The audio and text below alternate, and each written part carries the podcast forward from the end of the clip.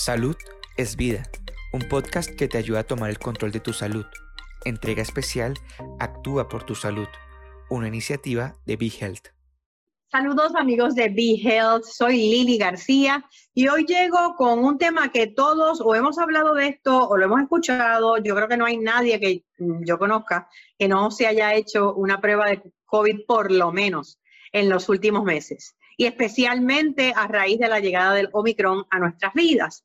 Entonces, eh, para hablar un poquito acerca de qué son las pruebas, hay mucha duda al respecto. A pesar de la divulgación de la información, pues tenemos un experto en la materia. Él es el licenciado Ángel Rosa, él es tecnólogo médico y es el supervisor de tres laboratorios en, aquí en el área metropolitana, eh, en el área de San Juan y en pueblos limítrofes.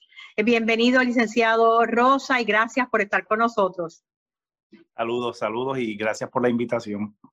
Sé que eh, el ajoro en, todos los laboratorios ha sido tremendo a raíz de la llegada del, del Omicron a nuestras vidas.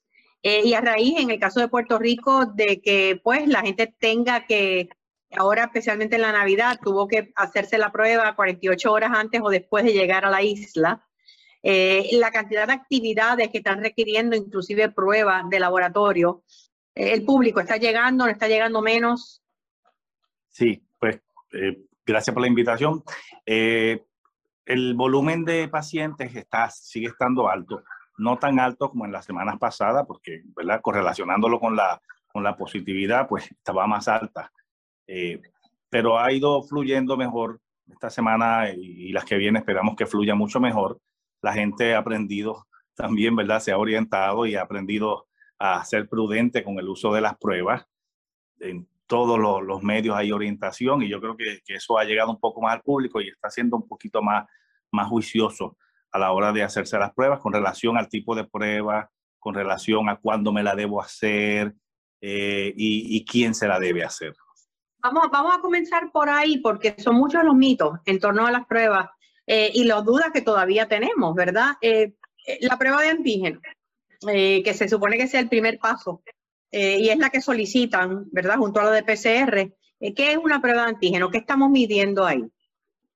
Pues mira, una prueba de antígeno, primero que nada es una prueba rápida, es una prueba que mide proteínas del virus y, y, se puede correlacionar la presencia del virus en la persona.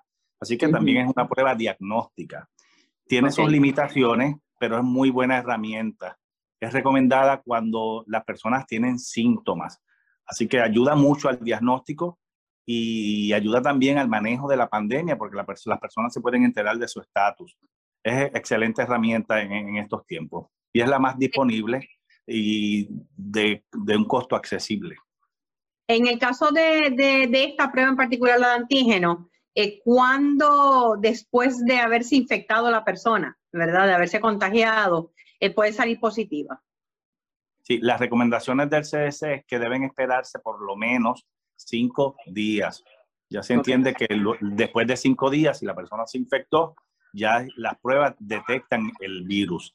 Pero en el caso de la de antígeno, hay que ser más prudente y está recomendada para cuando hay síntomas. ¿Ok?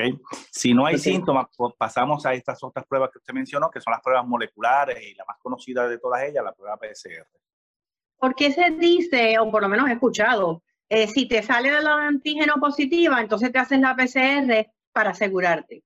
¿Es que la de antígeno positiva no es suficiente prueba? No, no necesariamente. Es muy, muy buena prueba y una prueba de antígeno positiva ya se relaciona con la presencia del virus no hay que pasar a, hacerse otra prueba. Obviamente las pruebas, las pruebas no se toman en un vacío, ¿verdad? Las pruebas se, hacen y se, y se tienen como parte de ese cuadro completo, el cuadro clínico del paciente, si hay síntomas, si no lo hay, si tuvo exposición, pero una prueba de antígeno positiva es una prueba diagnóstica y ya con eso es suficiente para, para entrar en cuarentena y tomar acción con el, con el paciente y con las personas que estuvieron a su alrededor. El, ahora mismo, por ejemplo, yo recuerdo en noviembre pasado, eh, eh, para ir a una boda, eh, requerían la prueba de antígeno. Tenías que tenerla por lo menos 48 horas antes. Es esto, digo, no es que sea una orden ejecutiva, la orden ejecutiva decía que después de tanta cantidad la gente tenía que tener vacunación, pero no hablaba de la prueba. ¿es, es razonable esto o, usted entiende como tecnólogo que tal vez es algo que no es necesario? Y carga a los laboratorios, que esa es mi preocupación, ¿no?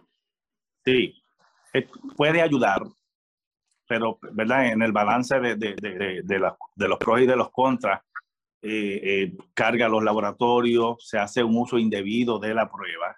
Y una cosa muy importante, la, la, la, prueba de antígeno, como le dije, es recomendada para personas que tienen síntomas. para las personas asintomáticas no es recomendada. La recomendada es la prueba molecular. ¿Ok? okay. Eh, por eso es que vemos casos de personas que dan negativo a la prueba de antígeno y se hacen la molecular y dan positiva, porque son pruebas más sensitivas. Así que hay que hacer un buen uso de, de, de, la prueba, de, estas herramientas que tenemos. Cuando hablamos de prueba molecular, estamos hablando de lo que se conoce como la PCR, que ya, ¿verdad? Sí, porque en, todo, en Puerto Rico usted sabe que en la época de huracanes todo el mundo es este, es, en, meteorólogo. En época de elecciones somos todos politólogos y en época de, de, pandemia todos somos tecnólogos. y la gente conoce los términos y te lo dicen como si, como si estuvieran trabajando en esa área hace años. sí, sí, mucha gente que se orienta muy bien. Realmente la, la, la, la forma correcta de llamar la prueba es la prueba molecular, porque detecta eh, eh, lo que es el material genético del virus. Son unas pruebas muy, muy sensitivas y detectan estas personas que tienen poca carga viral, que con las otras pruebas no podrían, serían indetectables, pues esta te la detecta. Esa es una gran ventaja de esa prueba. La más común de todas, como usted dijo, es la prueba PCR, pero hay otras modalidades de pruebas que, que con la pandemia han, han salido, que son las pruebas moleculares rápidas, que también han sido de gran ayuda. Antes de que me hable de esa, eh, en el caso de la PCR, ¿también se debe esperar cinco días o la PCR te le detectaría el contacto con el virus antes? Sí, también hay que esperar los cinco días porque el virus entra en las personas y, pasa por un proceso de replicación, ¿verdad? E ir replicándose, replicándose hasta que crea una carga viral que sea detectable. Los cinco días es una recomendación para todo. La prueba molecular, en este caso la PCR, pues se recomienda para, para esa persona que tuvo un contacto, que está seguro que tuvo un contacto, ¿verdad? Directo con alguien que ya sabe que tiene, que tiene el, el, el, COVID, pero que no tiene síntomas. Entonces no sabe si lo tiene, si no lo tiene, pues es, es recomendada hacer esas pruebas moleculares. Eh, esta PCR es rápida. Yo tuve la oportunidad de hacérmela, de hecho, en uno de los laboratorios eh, que usted dirige y muchas personas no conocen esa prueba, no, sabe que, no saben que existe.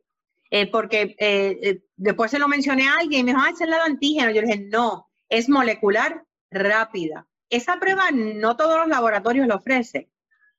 No, no todos los laboratorios la ofrecen. son unas pruebas que requieren unos equipos especiales y son unas pruebas también de alto costo. Esta prueba, el instrumento que la hace ya existía antes de la pandemia, pero la compañía, que es la compañía Abbott, desarrolló el test para ese, para ese instrumento eh, a puras penas la pudimos obtener en noviembre del 2020. Así que no era muy conocida, especialmente entre la clase médica. Y, pues la hemos ido ofreciendo y promocionando porque es una prueba molecular rápida que en cuestión de menos de una hora tenemos resultados. Y eso es excelente, excelente. Y generalmente los planes la cubren porque es más costosa que la PCR normal, ¿no? Que la molecular regular. Sí, sí, los planes la cubren y se trata como una prueba molecular, igual que la PCR.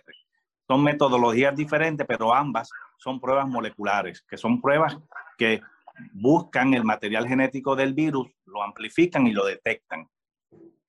En el caso de, los médicos que están haciendo las órdenes, eh, allá a veces tenemos el problema de que, eh, por ejemplo, esta prueba, si no le especifican, eh, la que te van a hacer es la PCR normal. Sí, recuerda que los planes médicos tienen sus reglas, ¿verdad? Y para, para, para poder entonces eh, facturarla a través del plan, pues hay que seguir esas reglas. Nosotros recomendamos, eh, le estamos recomendando a los médicos que, que con poner prueba molecular de COVID eh, es, la forma correcta, más fácil, porque de esa manera podemos hacer cualquiera de las modalidades de, prueba, de, pruebas moleculares. Y no, y no, entonces problemas con, con, luego, ¿verdad? La facturación y, el, y, la cubierta del plan.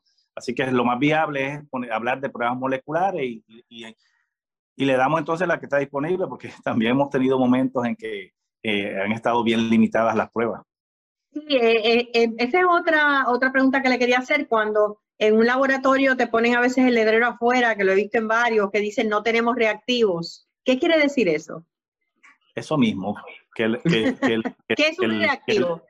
Que el, el, reactivo es el kit que se usa para hacer la prueba. Los, los ingredientes, llevando, hablando en, en, eh, eh, ese, ese dispositivo que se usa para hacer la prueba, pues a veces se agotan por el alto volumen.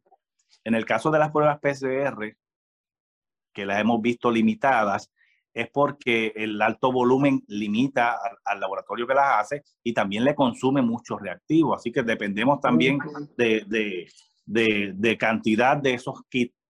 Obviamente, en la medida que hay más demanda, pues se agotan más y, y podemos estar menos disponibles menos disponible. Entonces ahí es que la gente ha acudido a las pruebas, las llamadas pruebas caseras, que son las que se venden en las farmacias, que llegó un momento en que en Puerto Rico no se conseguía en ningún sitio, ahora han vuelto a abastecerse, ¿verdad?, las farmacias. Em, ¿Cuán certera es esta prueba? ¿Para qué nos puede servir? esas pruebas son de antígenos, son muy, muy buenas, tan buenas como las que tenemos en el laboratorio y ayudan muchísimo eh, siempre y cuando se usen de la manera correcta. Y podemos abundar un poquito en, en esa parte si deseas. ¿a, qué se refiere con la manera correcta, licenciado? Sí, en un laboratorio los, los, hay profesionales, los tecnólogos médicos que manejan sus pruebas y, y, conocen todo esto del manejo de pruebas. Así que todo lo tenemos controlado y bajo los estándares que, que, nos exigen para trabajar esas pruebas. En las pruebas caseras, obviamente, va a ser, van a estar en manos de personas que no son tecnólogos médicos y deberían saber ciertos detallitos bien importantes para, para tener un resultado certero y confiable. Y esos son dos o tres detallitos. Tienen que tener mucho cuidado y control con la temperatura y la humedad. Son pruebas que en la, en la, etiqueta van a decir a qué temperaturas hay que mantenerlas. ¿Ok? Exceso de temperatura, generalmente por encima de los 85, 86 grados Fahrenheit, pueden afectar la prueba y el kit se puede dañar, lo que le llamamos el que hay, que hay que mantenerlo en un lugar fresco. No frío, pero fresco. No frío. Algunas pueden guardarse en nevera también, va a depender del kit, hay que leer el prospecto. Pero lo más importante es que se mantenga dentro de ese rango de temperatura que te diga la temperatura alta las afecta mucho. Así que si uno tiene un cuarto en, el, en, la casa que es el más fresco, donde se prende el aire por las noches y se queda fresco, por la noche.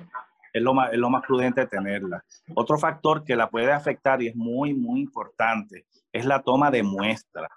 Si la toma de muestra no se hace correctamente, el resultado no va a ser correcto. Claro. La mayor parte de estas pruebas de antígeno se toman nasofaringial, en el área nasofaringial no es el área nasal, hay que ir por debajo, como si fuera por el piso de la nariz, e ir hacia la parte de atrás. Estamos hablando de dos, tres pulgadas hacia adentro. no rozando la nariz arriba, sino por el piso. Por el piso, como si te fueras a arrastrar por el piso de la nariz y entrarlo y llevarlo por lo menos dos a tres pulgadas. Esa toma de muestra tiene que ser correcta porque si no, el resultado no va a ser confiable. Hay personas que no les gusta y a puras penas se rozan afuera de la parte nasal y, y obviamente no toman material que hay en, la, nariz, la mucosidad y la prueba da negativa y podrían tenerlo. Así que ese es otro detalle muy, muy importante que las personas tienen que estar pendientes, en que esa toma de muestra se haga correctamente. Y por último, el procesamiento de la muestra. Tiene que seguir, leer bien el, el, las instrucciones y seguir el, el, proceso que te dé el, el, inserto o el papel que traiga el, Claro, sí. claro, o sea que, en pero si se siguen las, las direcciones correctamente y se lleva a cabo estos tres pasos que usted mencionó, entonces estamos hablando de que sí podría ser una prueba bastante certera. Sí, si se hace muy bien, muy certera, es una herramienta de gran ayuda porque las personas en la misma casa pueden enterarse si lo tienen o no lo tienen y, entrar en el manejo de, de, de, la situación en el hogar. Y lo que sí hay que recordarle, y este detalle es muy importante de las personas, que una prueba negativa de antígeno no necesariamente descarta que tengas COVID. ¿Ok? ¿Por qué? Porque, porque la sensitividad de esas pruebas no es, no es tan, tan alta como las pruebas moleculares. ¿Ok? okay Y otro detalle importante que casi se me escapa es que si la persona se hace la prueba en el momento no indicado, antes de los cinco días, la posibilidad de que dé negativo es alta. Claro. Y lo puede tener. Y nos pasa mucho en el laboratorio. Siempre le preguntamos a las personas, ¿cuánto fue su, usted vino, por qué, por qué razón tuvo un contacto directo, esperó los cinco días y a veces tienen estrés y no lo esperan y los orientamos. Les dije, mira, te la puedes hacer porque lo, vemos estrésicos, pero le, le, orientamos a que la prueba pueda estar negativa y puede tener el, el COVID por no haber esperado los cinco días. Eso es muy importante. Así que con toda esta información, las personas, si la siguen y lo hacen bien, pueden tener un resultado confiable y, entrar en el, en el, buen manejo de la, de la, situación, sea que lo tenga o que no lo tenga. O que no lo tenga. En el caso menciona que si la prueba sale negativa de antígeno, la persona puede tener el virus. Entonces, eh, porque se la hizo tal vez demasiado pronto, debería repetírsela eh, si tiene síntomas en algún momento. Sí, la recomendación es que si tiene síntomas, si estuvo directamente con alguien que ya sabe que tiene COVID, entiende que se pudo haber eh, eh, infectado, y la prueba de antígeno da negativa, que pase a la segunda parte, que es ir a hacer una prueba molecular. Molecular. Pero dándole, dándose los cinco días también. Dándose los cinco días. parte de los requisitos. Sí, así mismo es, así mismo es. Y, pero esa es la recomendación. Esa es la recomendación. ¿Qué ocurre cuando ya tenemos COVID? Una persona tiene COVID, eh, se quedó en su casa, qué sé yo, ahora esto está cambiando, ¿verdad? Se habla de siete días, el CDC habla de cinco, eh, aquí en el gobierno de Puerto Rico pues se ha hablado de que se mantenga en, siete o diez, no recuerdo, diez, días. Eh, ya por fin, entonces, ¿te debes hacer otra prueba de COVID después que has pasado, porque hay personas que, salen positivas después de un dos semanas o hasta un mes, y sin embargo no son contagiosas, ¿no? Así es. Mira, la recomendación que dio el al principio y la que está siguiendo aquí el gobierno de Puerto Rico es que una vez usted sabe su estatus y sabe que está positivo, pues haga, se aísla por 10 días y luego de 10 días no tiene que volver a hacerse una prueba. Esa es la recomendación. Yo lo he corroborado. Yo he tenido gente que viene en el día número 11 y dan negativos. ¿Ok? Pero, pero, la prueba que te dice si sigues infeccioso o no es la prueba de antígeno. ¿Ok? Esa es. Sí, ahí es donde viene el, el, el error, porque las, todas las personas se hacen la prueba molecular y la prueba molecular, como es una prueba que mide el, el, RNA del virus, el, material genético, este material genético eh, se queda en, en, la parte nasofaringeal por muchas semanas. Aunque ya tengas el virus, se quedan ahí los, los rastros del, del, del, virus, ¿verdad? Los remanentes. Entonces esa prueba sigue dando positivo dos, tres, cuatro. Yo tuve un paciente que hasta un mes y medio después daba positivo. Claro. Pero no necesariamente ya tienes el virus ni eres infeccioso. ¿Ok? Así que, eh, sí, sí no te la tienes que hacer si ya has pasado los 10 días de cuarentena, pero si quisieras hacértela, hazte la de antígeno. Es lo que me está diciendo. Hazte la de antígeno, sí. Si ya después de 10 días la antígeno da negativo, pues entonces no eres infeccioso. Yo solamente la estoy recomendando repetirla eh, a, personas que le dieron COVID, personas que trabajan en lugares sensitivos como, como centros de viejitos, centros de cuidado, pues ahí sí, pues, porque, ¿verdad? El tener COVID o el no tener, está en esta pandemia, crea unos estresores y unas ansiedades que, pues, a veces necesitamos saber el estatus para, para, para, para, nosotros mismos y para, para el lugar donde uno va a estar. No, ya hay lugares de trabajo que lo solicitan, hay lugares de trabajo que no, que le dicen a los empleados 10 eh, días después, ya al 11 ya tienes que estar trabajando. Eh, o sea que, que, tenemos de todo, las directrices dependen también de la empresa, de, de, de las directrices de la empresa. Eh, pues yo creo que hemos cubierto casi todos los mitos, ¿verdad?, eh, mayores que hay acerca de las pruebas y los beneficios que pueden tener y en qué caso cada uno. Así que, eh, licenciado, muchísimas gracias por toda esa información. A mí misma me ha aclarado un montón de dudas. Y ojalá lo podamos tener en algún otro momento, ya sea para hablar de COVID o de cualquier otras pruebas que tal vez son interesantes para, para el público en general. Claro que sí, me alegro mucho y espero que eh, pues este conocimiento le llegue a las personas y lo usen y lo apliquen, ¿ok? Muchísimas gracias al licenciado Ángel Rosa y muchas gracias a ustedes, amigos de BeHealth, por su sintonía y será hasta la próxima. ¿Te gustó el contenido? Recuerda que puedes seguirnos en tus redes sociales favoritas. Búscanos como BeHealthPR y no te pierdas nuestras actualizaciones.